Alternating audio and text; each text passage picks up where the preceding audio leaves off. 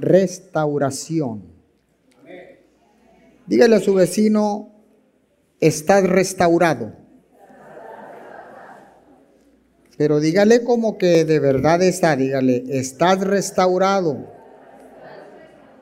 Recuérdalo. Ok. Voy a empezar hablando de lo que significa restauración. La palabra restauración no es otra cosa que regresar al plan original. Entonces, llámese cualquier cosa que sea restaurada, es regresar al plano original. Recuerde que todos fuimos creados a imagen y semejanza de Dios y fuimos creados santos, perfectos. Fuimos creados a imagen y semejanza de Dios y Dios es santo y es perfecto. Dios nunca crea basura.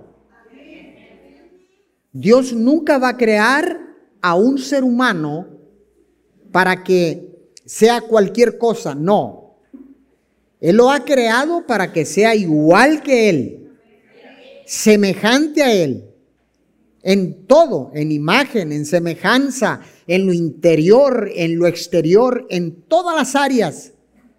Dios nunca crea desperdicios. Qué hermosura, ¿no? Entonces no nos desmeritemos, no nos desvaloremos, porque Dios lo ha hecho igual que Él. Entonces, pero cuando venimos creciendo, empezamos a tomar decisiones personales y vamos perdiendo esa similitud y vamos perdiendo la imagen de Dios en nuestra vida. Pero Cristo vino para restaurar. Una vez más, Cristo vino para restaurar. Quiere decir que Cristo vino para regresarnos a todos al plan original. ¿Ok? Pero hoy en día el enemigo ha reciado la batalla fuertemente en contra de la creación de Dios. Lo ha arreciado tanto la batalla y hay una guerra impresionante.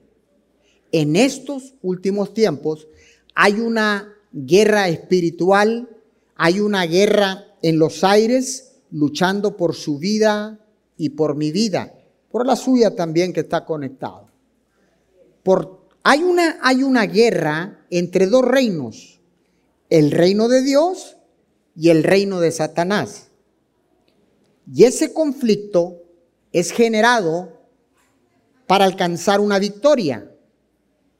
Y ese conflicto, eh, o, le pudiéramos decir, eh, ¿cuál es el, el, el objeto o cuál es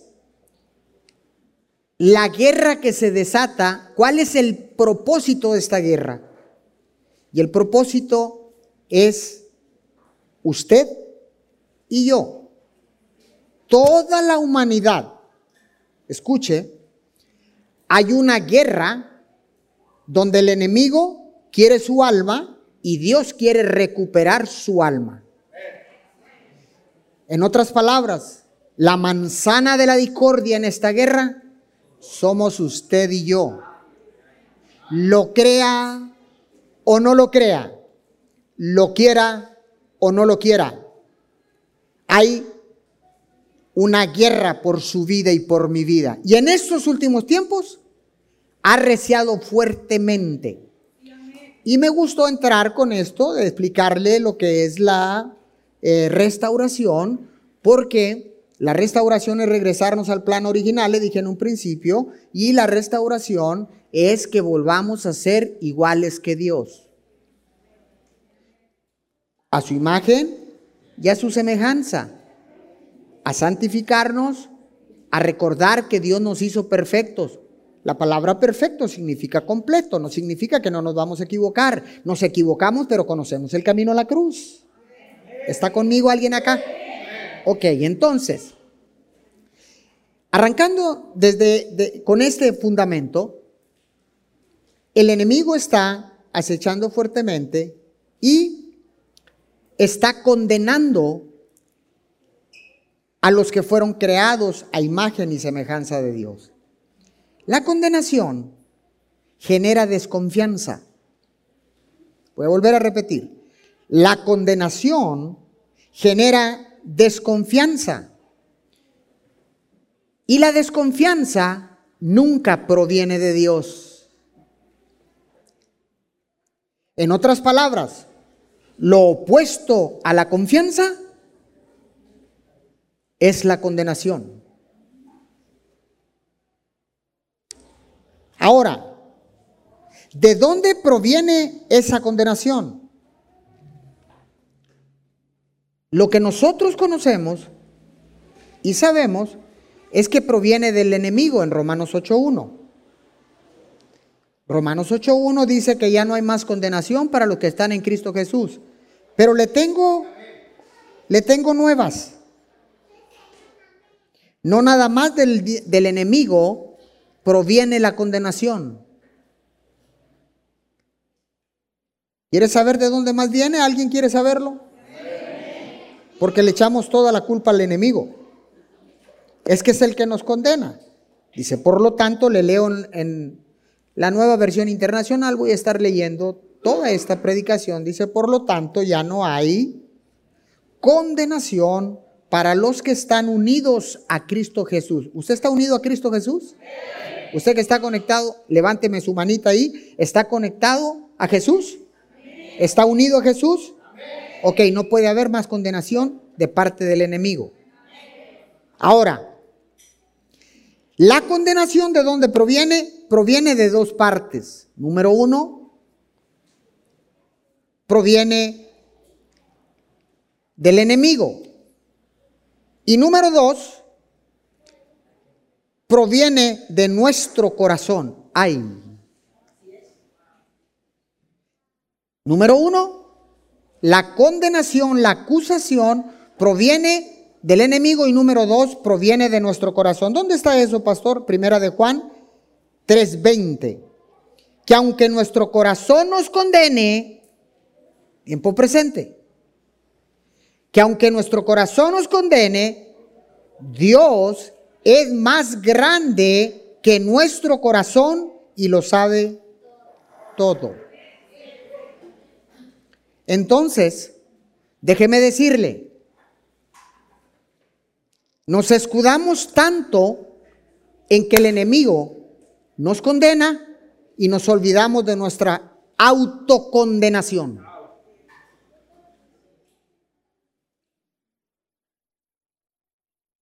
Y Juan, el discípulo amado, dice, lo dice claramente, que aunque nuestro corazón nos condene, no solamente el diablo. Ahora,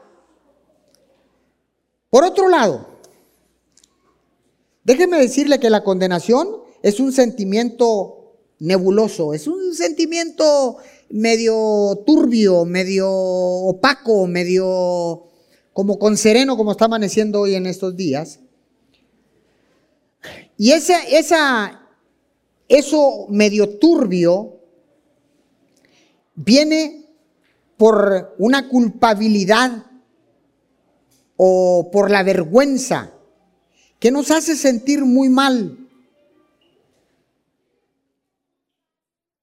Y esa autocondenación es lo que acarrea nuestra vida, vergüenza, nos hace sentir muy mal con nosotros mismos. Incluso, escuche bien, incluso después de arrepentirnos y pedirle perdón a Dios, nos seguimos sintiendo con pena, con vergüenza, con tristeza. Pero tengo buenas nuevas. ¿Cuántos se han autocondenado alguna vez? Wow. Cuando uno comete un error, te estás flagelando. Pero ¿para qué le dije eso? Y vas y dices, perdóname Señor. Y dice el Señor, yo te perdono, porque mi perdón está disponible 24 horas, 7 para todos y cada uno de los que yo he creado a mi imagen y semejanza. Y Dios te perdona, pero de repente el pensamiento viene, acá la guerra. Acuérdese, la manzana de la discordia somos usted y yo. Somos todos, todos los seres humanos. Y viene, ya le pediste perdón a Dios, y viene el pensamiento enviado por el enemigo, nebuloso, serenoso, turbio, medio opaco, y el enemigo te dice, lo que hiciste no tiene nombre. Santo Dios. Y tú dices, sí, ah, ya le pedí perdón a Dios, pero sigo sintiendo, tengo ese sentimiento de culpabilidad y de vergüenza. Esto sucede en la mayoría de nosotros.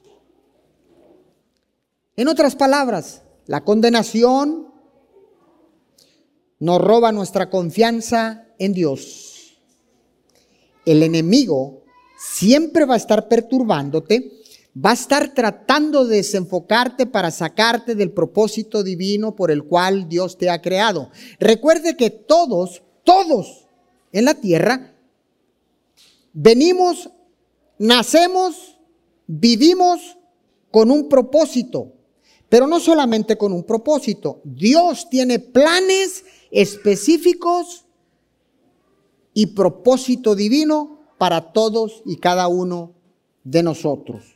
Entonces el enemigo siempre va a estar tratando de desenfocarte, de sacarte del propósito, de distraerte, de que te hagas, de que te sientas culpable, de que tengas vergüenza. Y con esto yo no digo que no tenga vergüenza. Uno se sigue poniendo colorado. Y hay un calor que sube y no es menopausia. Y hay un calor que sube cuando uno se siente avergonzado, que tampoco es andropausia. Entonces, ese calor que sube viene por el error que cometimos, pero el enemigo te introduce eso para que llegue hasta lo más íntimo de tu corazón. Entonces, eso es lo que quiere él, robarte la confianza y que te vuelvas desconfiado para que no te acerques a Dios. Ahora, la buena noticia. ¿Quién quiere buena noticia? La buena noticia es que Dios es más grande que nuestro corazón y lo sabe todo. No importa que el enemigo te pueda estar mintiendo, engañando, porque Él es el padre de mentira, siempre va a estar tirándote dardos de mentiras, de, miedos, de desconfianza, de, todo eso lo va a estar tirando el enemigo. Entonces, aquí lo importante, si, si tu corazón te está autocondenando, entonces, dice la palabra, que Dios es más grande que nuestro corazón y lo sabe todo. Con esto en mano y con esto en mente, déjeme decirle, la confianza ha sido restaurada a través de Jesús. ¿Cuántos creen esta palabra? La confianza ha sido restaurada en Cristo Jesús. Ahora podemos volver a confiar en Él. Ahora, hay algo más, un ingrediente más a lo que es la confianza. Y es el amor de Dios. El amor y la confianza van de la mano. Es como si fueran la piel con nuestra carne. Van unidos. A donde camina el amor, camina la confianza. A donde camina la confianza, camina el amor. Si hay desconfianza, no hay amor. Porque ¿cómo tú puedes confiar en alguien que tú no amas? Entonces, si tú sabes que Dios te ama, entonces le amamos nosotros a Él. ¿Está acá conmigo?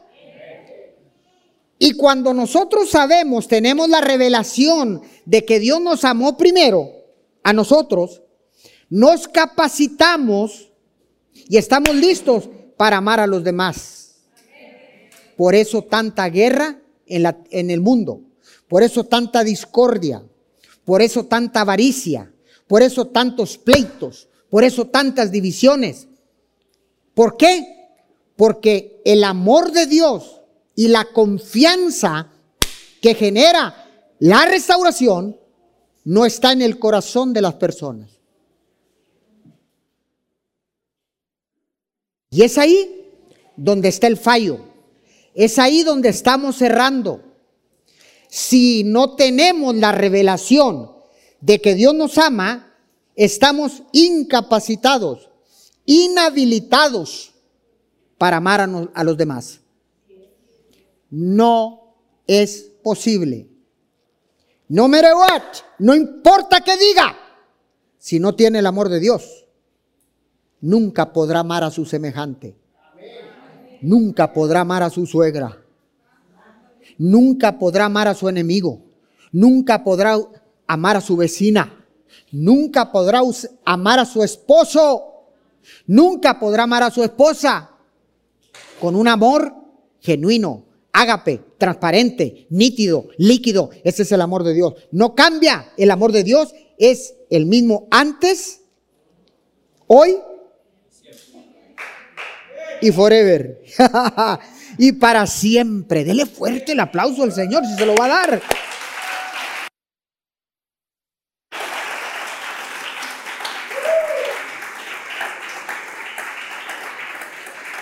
Juan 3:16. Vamos ahí. Juan, primera de Juan 3, 16 y 17, usted lo tiene en la pantalla. En esto conocemos lo que es el amor. ¿Cuántos quieren conocer lo que es el amor? No, no solamente es esas viboritas que sientes cuando conociste a tu esposa o a tu esposo. No nada más es eso. Dice, en esto conocemos lo que es el amor. Gloria a Dios por esas sensaciones que sentía uno, ¿no? No, yo veía a mi esposa y olvídese la boca olvídese la boca.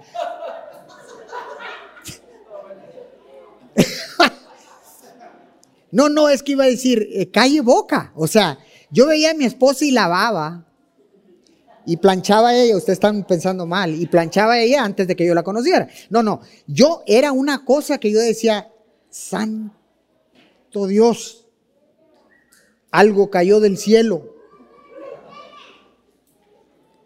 Y no es una estrella, pero tiene cuerpo, tiene alma y tiene corazón. ¡Wow! Esta noche me van a hacer una cena supulenta. Entonces, en esto conocemos lo que es el amor, en que Jesucristo entregó su vida por nosotros. Así también nosotros debemos entregar la vida por nuestros hermanos. Verso 17. Si alguien que posee bienes materiales ve que su hermano está pasando necesidad y no tiene compasión de él, ¿cómo se puede decir que el amor de Dios habita en él? Escuche, hay algo aquí muy importante en el versículo 17. Dice, si alguien que posee bienes materiales, dice así en su Biblia, ve que su hermano está pasando por necedades. Porque hay necios. Por eso nosotros debemos de estar afilados en el espíritu, porque hay necios que quieren vivir de gratis de tu generosidad. Dice aquí si alguien que posee bienes materiales ve que su hermano está pasando por necesidad, por eso debemos de estar afilados en el espíritu. El discernimiento debe estar bien afilado para que no erres, para que no erramos y podamos ayudar a los que verdaderamente necesitan la ayuda, a los más vulnerables, a los indefensos, a los huérfanos a las viudas mayores de 50 años. Y tienen la, la, viuda de 50 o 60 años para arriba tiene que, para poderla ayudar, necesita no tener familia. Para poderla ayudar. Eso es lo que la Biblia dice. Pero tenemos viudas de 38 en todo su esplendor. Dicen que la iglesia me ayude, que el hermanito me ayude, que, que, que el pastor me ayude. 38, 38 añitos, está enterita.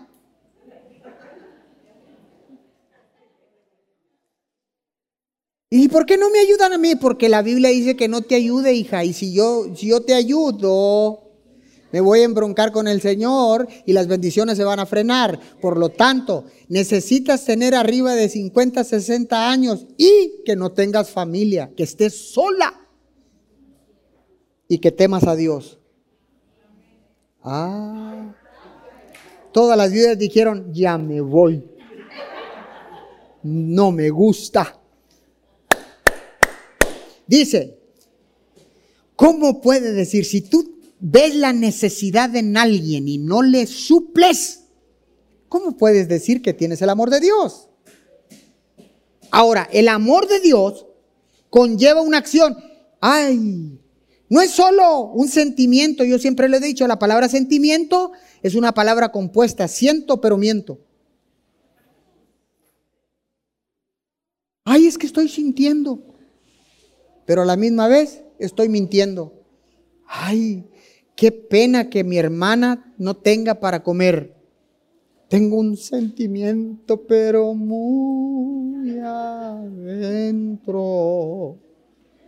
en el mero fondo de mi corazón. Oiga, se la saben. Yo no sé, fue el enemigo que me metió eso. Entonces, ¿está acá conmigo? El amor no solamente es un sentimiento, conlleva una acción. Podemos decirle y comunicarle a las personas que Dios los ama, pero ellos necesitan ver ese amor a través de nosotros. Ellos necesitan ver que usted y yo le modelemos el amor de Dios a esas personas. Primera de Juan 3:18. Queridos hijos, Juan, el apóstol Juan, queridos hijos, no amemos de palabra ni de labios para afuera. Yo le agregaría de dientes para afuera sino con hechos y de verdad.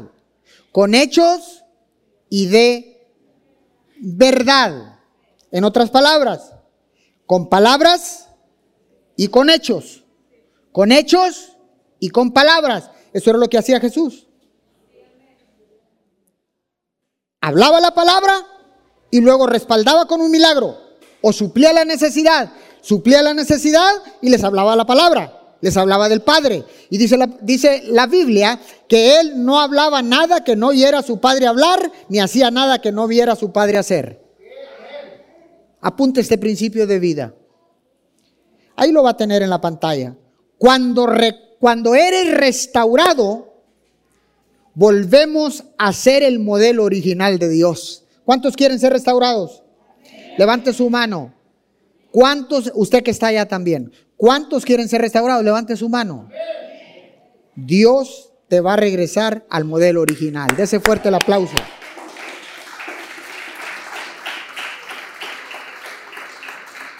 Ahora, ¿qué significa obedecer sus mandamientos y hacer lo que a Él le agrada? Muy sencillo. Por dos cosas debemos nosotros eh, obedecer sus mandamientos y hacer lo que a Él le agrada. ¿Cómo lo vamos a agradar? Número uno, la primera es creer en Jesús. Número dos, la segunda es amarnos los unos a los otros. Si hacemos estas dos cosas, podemos estar seguros de que Él vive en nosotros y que nosotros vivimos en Él.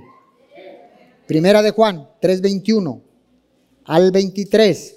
Queridos hermanos, Si el corazón no nos condena, tenemos confianza delante de Dios.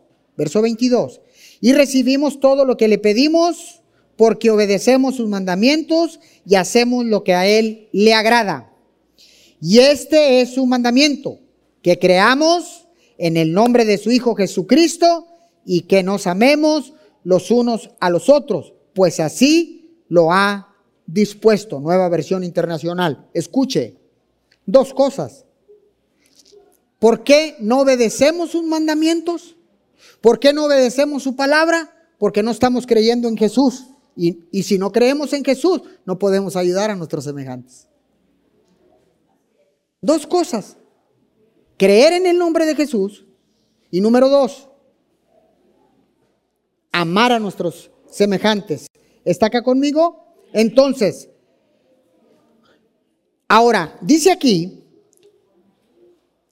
si el corazón no nos condena, tenemos confianza delante de, de, Dios y recibimos lo que pedimos porque obedecemos sus mandamientos.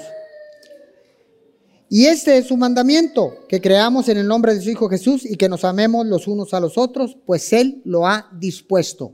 Ahora, ¿cómo podemos saber que Él, Dios, permanece dentro de nosotros?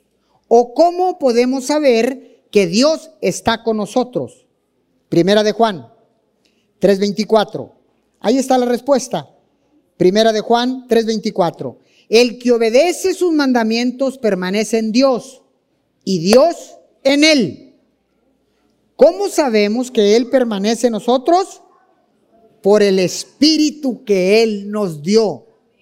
Si no tenemos a Jesús, el Espíritu Santo no vive dentro de nosotros. Si no tenemos el Espíritu de Dios, no hay quien te confirme que eres hijo de Dios y que Dios permanece en ti y tú en él. ¿Está acá conmigo? Entonces, ¿cómo es que usted puede saber que Dios está dentro de usted? A través del Espíritu Santo, del precioso Espíritu Santo. Ahora, ahora viene otra pregunta.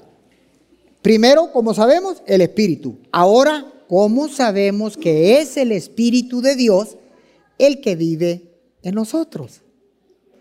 ¿Cómo yo puedo saber si es el Espíritu de Dios y no es otro Espíritu? ¿Quieres saberlo? Primera de Juan, capítulo 4, versículo 2. En esto pueden discernir quién tiene el Espíritu de Dios. Esto no es gravoso, cualquiera lo puede entender. Cualquiera lo podemos entender. En eso pueden discernir quién tiene el Espíritu de Dios. Todo profeta que reconoce que Jesucristo ha venido en cuerpo humano es de Dios. Si reconoces que Jesús vino a la tierra en un cuerpo humano, entonces puedes estar seguro que el que vive dentro de ti es el Espíritu de Dios. Solo cree. Dice su palabra que para el que cree, todo le es posible. Ve cómo vamos dándonos cuenta por qué hay tanta lucha, cómo hay tanta guerra por su vida y por mi vida, cómo hay tanta discordia, tanto pleito por usted y por mí. Y la gente dice, es que yo no valgo nada, no tengo nada. Estás en el epicentro de una guerra. Eres el tesoro valioso que está siendo peleado por ti. No hay otra guerra espiritual en la atmósfera que no sea usted, usted, usted que está allá, usted, usted, usted, todo toda la humanidad. Y hay un tesoro que se está peleando. En estos momentos hay una guerra en tu mente. ¿Le creo al Señor o no le creo? Y tenemos que tomar decisiones. Y todos los días y a toda hora usted tiene que tomar decisiones. ¿Me levanto o me siento? ¿Me voy o me quedo? ¿Levanto la mano o no levanto la mano? ¿Voy a comer esto o no lo como? ¿Prefiero esto o prefiero el otro? ¿Tengo frío o tengo calor? Y usted toma una decisión. Si tengo frío, apago el ventilador. Si tengo calor, enciendo el aire acondicionado. Siempre 24 horas estamos tomando decisiones. ¿Alguien puede decir amén por esto? Entonces, podemos vivir confiados en amor para discernir lo que es de Dios y lo que no es de Dios. Aquí dice, en esto pueden discernir quién tiene el Espíritu de Dios. El Espíritu de discernimiento no es otra cosa más que diferenciar el bien del mal, la verdad de la mentira. Entonces, podemos vivir confiados en amor para discernir lo que es de Dios y lo que no es de Dios.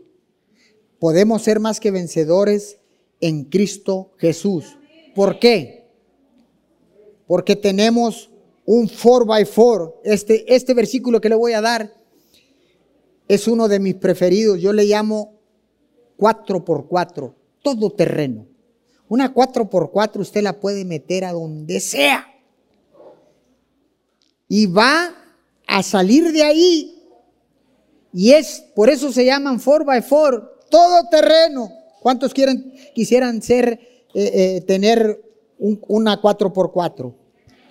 La bronco nueva no me gustó, está muy pequeñita. Pero no, queremos un broncón. Si se trata de broncas, que sea grande para que coste, ¿verdad? Entonces la, bronco grande. Ahí los jóvenes de ahora a lo mejor dicen, ¿y qué es eso? ni la conocen, ¿verdad? Ok, le doy el 4x4. Primera de Juan, ¿y por qué le llamo 4x4? Primera de Juan 4, 4. Por eso le puse 4x4. Ustedes, queridos hijos, ¿hay algún hijo de Dios aquí? Entonces esto es para usted. Ok. Ustedes, queridos hijos, son de Dios y han vencido a esos falsos profetas, porque el que está en ustedes es más poderoso que el que está en el mundo. En Cristo somos más que vencedores. Tienes la palabra que es para todo terreno no importa lo que el enemigo te quiera acusar. No importa lo que el enemigo te quiera condenar. No importa lo que el enemigo quiera traer a tu vida. El que está en ti es mayor que el que está en el mundo y es más poderoso que el que está en el mundo. ¿Cuántos creen conmigo esta palabra? Junte sus palmas. ¡Wow! mayor es el que está en nosotros que el que está en el mundo. Aleluya. Gloria a su nombre. Qué bendición tan grande saberlo. Ok, estamos acá listos. Yo quisiera que se... ¿Cuántos quieren sellar esta palabra? Y decir, ya no hay más condenación. La confianza he sido restaurado regresado al modelo original para disfrutar de todos los privilegios que Dios tiene para sus hijos. Recuerde que los hijos tienen derechos, tienen privilegios, tienen herencia y número cuatro, tienen responsabilidades. Así que con esta palabra usted va a regresar al modelo original y se va a olvidar de la condenación. Y de la también de la autocondenación que creo que es más dañina que la que el diablo quiere ponerte en tu mente.